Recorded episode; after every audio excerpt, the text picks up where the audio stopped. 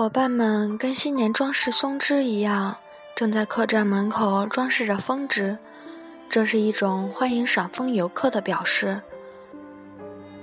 临时雇佣的伙计用傲慢的口气指点着，并自嘲似的说自己是到处奔波谋生计的。有一种人从枫叶嫩绿时分到枫叶季节这段时间，来这里附近的山上温泉干活，冬天则去热海、长冈等伊豆温泉浴场谋生。他就是这种人当中的一个，每年不一定要在同一间客栈干活。他好卖弄在伊豆繁华温泉浴场的经验，背地里竟唠叨这一带接待客人工作的短处。他那副搓着手死乞白赖拉客的样子，表露出毫无诚意的态度。先生，您见过通草果吧？想吃的话，我给您拿去。他对散步回来的岛村说了这么一句，然后把通草果连从蔓藤。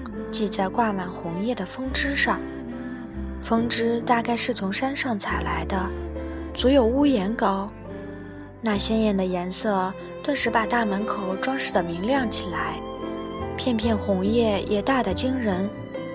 岛村拿着冰凉的通草果看了看，无意中朝账房那边望去，只见叶子正坐在炉边，那掌柜正守着铜壶温酒。叶子同他相对而坐，每次被问到什么，他都痛痛快快地点头。他既没有穿雪裤，也没有穿短和服，穿的是一身像刚刚浆洗过的绸子和服。是来帮忙的？岛村若无其事地问了问伙计。是啊，人手不够，多亏他来帮忙。同你一样吗？嗯。她是个乡村姑娘，与众不同啊。叶子总是在厨房里帮忙，从没赴宴陪过客。客人多了，厨房里的女佣声音也大起来，却没有听到叶子那优美的声音。负责岛村房间的那个女佣说，叶子有睡前入浴在浴池里唱歌的怪癖，但岛村从没有听到过。然而，一想起叶子在这家客栈里，不知为什么，岛村对找居子也就有点拘束了。尽管居子是爱他的，但他自己有一种空虚感，总把他的爱情看作是一种美的徒劳。即使那样，居子对生存的渴望反而像赤裸的肌肤，触到他的身上。他可怜居子，也可怜自己。他似乎觉得叶子的慧眼放射出一种像是看透这种情况的光芒。他也被这个女子吸引了。岛村即使没有换居子，不用说，居子也是常常来找他的。他去溪流尽头观赏红叶，曾打居子家门口走过。那时候他听见车声，断定又是岛村，便跑到外面来看。岛村连头也不回，他就说他是个薄情郎。他只要被换到客栈，没有不去岛村的房间的。在浴室的时候，也顺便走来了。若有宴会，就提前一个钟头来，一直在他那里玩到女佣来叫他。他还常常从宴会上偷偷溜出来，对着梳妆镜修整面容。我这就去做工，打算赚点钱。哦，赚钱赚钱！说罢，他站起来就走了。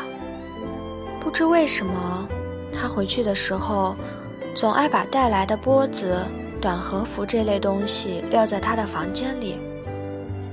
昨晚回来没烧热水，在厨房叽里咣当摸了半天，用早餐剩下的黄酱汤泡了一碗饭，就着咸没吃。凉飕飕的，真早，没人来叫我。醒来一看，已是十点半。本来是想早上七点起来的，却起不来了。他把这样的一些琐事，以及转了哪几家客栈、宴席上的情形等，都一五一十地向他说了一遍。我还会来的。他一边喝水一边站起来说：“或许不来了。三个人要陪三十个人，忙得不可开交，溜不出来呢。”然而过了不多久，他又来了。真够呛啊！三十个客人只有三个人陪，他们又是一老一少，我可够呛呢。那些客人太小气了，一定是什么旅行团。三十个人嘛，至少要有六个人陪才是。我现在去喝几杯吓唬吓唬他们。每天都这样，会变成什么样子呢？就连居子也不免感到恨不能把自己藏起来，但那副近似孤独的样子，反而显得他越发娇媚了。走廊响起声音，多难为情啊！就是悄悄走，人家也会晓得的呀。我打厨房经过，人家就取笑我说：“阿居又到山茶厅去了。”真想不到，我还在这种事情上顾忌人家多心。地方小，不好办吧？人家都已经知道了，那就坏了。是啊，在这种小地方，一有点坏名声，可就完了。驹子马上抬头，笑眯眯地说：“哦，没关系，我们到哪儿都可以干嘛。”这种充满真情实意的口气，使坐实祖产的岛村感到非常意外。说真的，在哪儿干还不是一样，何必想不开呢？岛村从他那种无所谓的语调中听出了他的心声。那样就行了。因为唯有女人才能真心实意的去爱一个人啊！菊子脸上微微发红，她垂下了头，后领袒露出的肩背，仿佛张开了一把白色的扇子。那抹上了厚脂粉的肌肤，丰满的令人感到一种无端的悲哀，看起来像棉绒，又像什么动物？如今这世道吗？岛村嘟囔了一句，却又觉得这话分明是虚假的，不禁有点寒心。然而居子却天真的说：“什么时候都是一样的呀。”过了一会儿，他抬起脸来，茫然若失的补上一句：“你不知道吗？”他那贴身的红色内衣看不见了。岛村正在翻译克莱里和阿兰的作品。还有俄国舞蹈盛行时期法国文人墨客的舞蹈理论，打算印很少的一些精装本自费出版。这些书对于今天的日本舞蹈界恐怕没有什么用处。要说这一点，反而使他感到放心，也未尝不可。通过自己的工作来嘲笑自己，恐怕也是一种撒娇的乐趣吧。说不定由此可以产生他那悲哀的梦幻世界，所以也就毫无必要急于出来旅行了。他仔细观察着昆虫闷死的模样。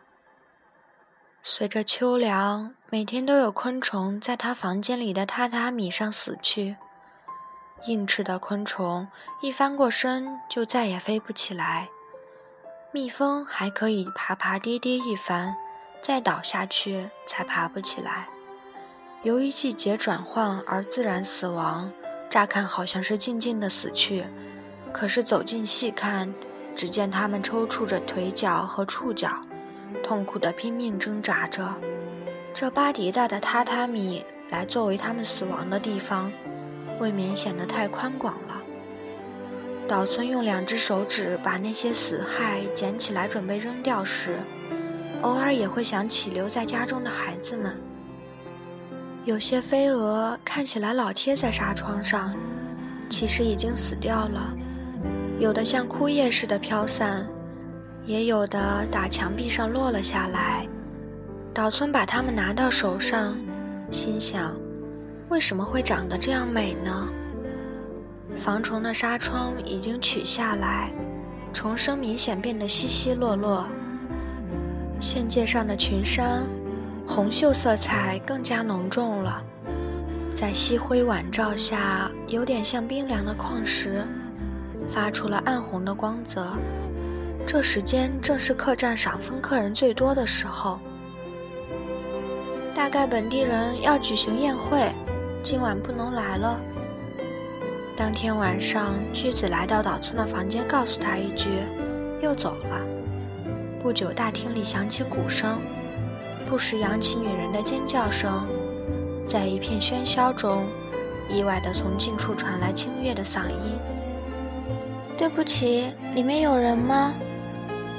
燕子喊道：“这个，居姐让我送来的。”叶子立在那儿，像邮差似的伸手将纸条递过来，然后慌忙跪坐下来。当岛村打开这张叠纸的纸条时，叶子已经杳无踪影。岛村连一句话也没说上，白纸上只歪歪斜斜地写了这样几个字。今晚闹得很欢，我喝酒了。但是没过十分钟，菊子就拖着碎乱的脚步走了进来。刚才那孩子送什么来没有？送来了，是吗？他快活地眯缝着一只眼睛说：“哦，真痛快！我说去叫酒，就偷偷地溜了出来，被掌柜发现。”挨了一顿骂，酒真好呢，即使挨骂我也不在乎。啊，真讨厌！一来到这里就醉了，我还得去啊。你连指尖都泛起好看的颜色呢。呃，做生意吗？那姑娘说了什么了？惊人的嫉妒之火在燃烧，你知道吗？谁？要烧死人的那位姑娘也在帮忙吗？她端着酒壶，站在走廊犄角上，直勾勾地盯着，眼睛闪闪发光。你喜欢那种眼睛吧？她一定是觉得这场面下流，才这么盯着的吧？所以我写了张字条让她送来。我想喝水，请给我一点水。谁下流？女人若不曾坠入情网，是不知道谁下流的呀。我是醉了吗？居子打了个趔趄，一把抓住梳妆台的边儿，定睛照了照镜子，然后挺直身子，撩了撩衣服的下摆，就走了出去。过了一会儿，喧嚣声骤然沉寂下来，大概是宴席散了吧。贱货听到远处传来杯盘的碰撞声，岛村心想，菊子也许被客人带到别的客栈，参加第二场宴会去了吧。这时，叶子又送来了菊子的一张折叠起来的纸条，纸条上面写道：“山峰厅作罢了，现在去梅花厅，回家时顺便去看你，晚安。”岛村有点不好意思似的，苦笑着说：“谢谢，你来帮忙了。”嗯。叶子在点头的一瞬间，用她那双尖利而美丽的眼睛缩了岛村一眼。岛村感到狼狈不堪。他以前也几次见过这位姑娘，每次总是给她留下感人的印象。可当他这样无所事事地坐在他跟前时，他反而感到特别不自在。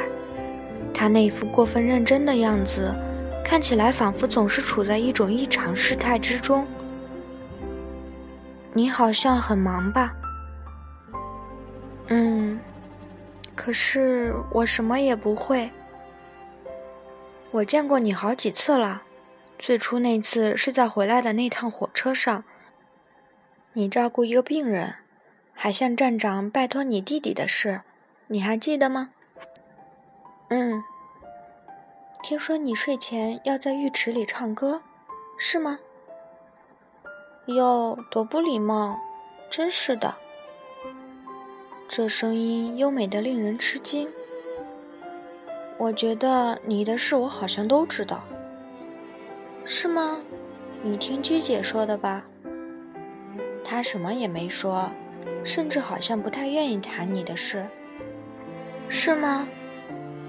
叶子悄悄把脸背转过去。菊姐是个好人，可是挺可怜的，请你好好待她。他快嘴说了出来，末尾稍带点颤音。可是我并不能为他做什么事。看起来叶子好像连身子也要颤抖起来了。岛村把视线从他那充满警惕的脸上移开，带笑地说：“也许我还是早点回东京去好。我也要去东京呢。什么时候？什么时候都行。那么我回去时带你去好吗？好，就请你带我去吧。”他若无其事，然而语气却是认真的。岛村大为吃惊。只要你家里人同意。什么家里人？我只有一个在铁路上工作的弟弟，我自己决定就行。在东京有什么地方可以投靠吗？没有。你同他商量过了吗？你是说居姐？他真可恨，我不告诉他。叶子这么说完之后，也许是精神松懈了下来，眼睛有点湿润。他仰头望了望岛村，岛村感到有一股奇妙的吸引力，可不知怎的，这样一来，反而燃起了对居子炽热的爱情。他觉得同一个不明身世的姑娘近似私奔似的回到东京，也许是对居子一种深深的歉意。也是对自己的一种惩罚。你同男人走不害怕吗？为什么要害怕呢？总之，你要先考虑好在东京的落脚点，还有打算干什么。要不，岂不是太危险了吗？一个女人总会有办法的。叶子盯住岛村，非常优美的提高尾音说：“你不能雇我当女佣吗？”什么？当女佣？我并不想当女佣。前次你在东京干什么呢？当护士。在医院还是学校？不，只是打算罢了。岛村又想起叶子在火车上护理师傅儿子时的情景，也许在那真挚的感情中表露了叶子的愿望。他想着想着，抿嘴笑了。那么这次你是想去学护士的喽？我已经不想当护士了。你这样漂泊无着怎么行呢？哎呦，什么漂泊不漂泊的，管他呢！叶子反驳似的笑了，这笑声清越的近乎悲戚，听来不像呆痴的样子。然而这声音。陡然扣进了岛村的心弦，而后又消失了。有什么可笑的呢？可不是吗？我就只看护个一个人吗？什么？我再也不愿干了。哦，岛村又一次遭到突然袭击，轻声说：“听说你每天都到荞麦地上坟去。”嗯。你以为你一辈子再不会看护别的病人，给别的人上坟了吗？不会啦。可是你舍得离开那座坟到东京去？哦，对不起，请你把我带去吧。居子说了，你是个可怕的醋瓶子。他不是居子的未婚夫吗？你是说型男？不对，不对。那你为什么怨恨居子？居姐，叶子好像呼喊站在面前的人似的，目光闪闪地盯住岛村说：“请你好好对待居姐。我什么也不能为她效劳呀。”泪水从叶子的眼角簌簌地涌了出来，她抓起一只落在榻榻米上的小飞蛾。一边抽泣着，一边说：“居姐说我快要发疯了。”他说罢，忽然走出了房间。岛村感到一股寒意袭上心头。叶子像要扔掉那只被捏死的飞蛾似的打开了窗户。只见醉醺醺的居子正欠起身子同客人猜拳，把客人直逼得束手无策。天空昏暗下来，岛村走进室内温泉去了。叶子也带着客栈的小孩子走进了旁边的女浴池。叶子让孩子脱衣洗澡，话语特别亲切，像带着几分稚气的母亲说话，嗓音悦耳动听。然后，他又用这种嗓音唱起歌来。